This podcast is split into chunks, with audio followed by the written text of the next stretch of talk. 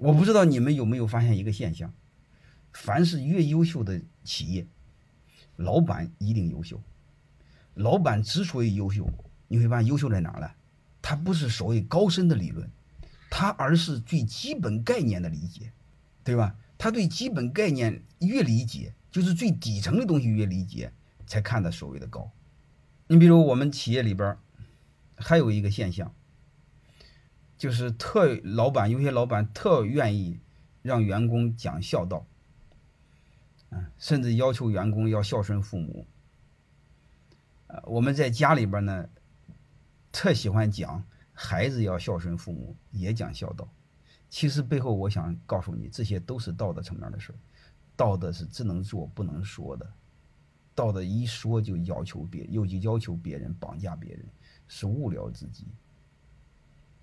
如果我再多说一点，你们留意一下，凡是企业推崇孝道的，它背后的逻辑其实在绑架员工。号召你在家里孝顺父母，在单位孝顺谁？在单位孝顺我。所以你会发现，道德层面的事，所有东西一说就乱套了。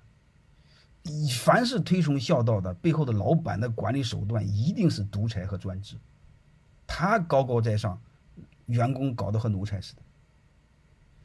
说的虽然有点绝对，你们思考思考这个逻辑，好吧？你们别听我的结论，你听我的推理。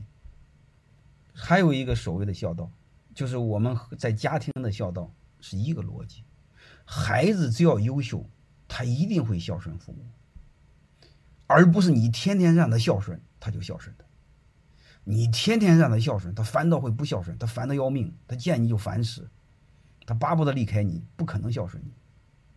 所以你会发现是一样的事儿。所以我们把这个事儿都要把它给看透，就是我们不管做什么。啊，我们永远要看透背后的逻辑。管理就这么简单，管理就是基于人性的推理，然后你把它推理到了，慢慢就会了。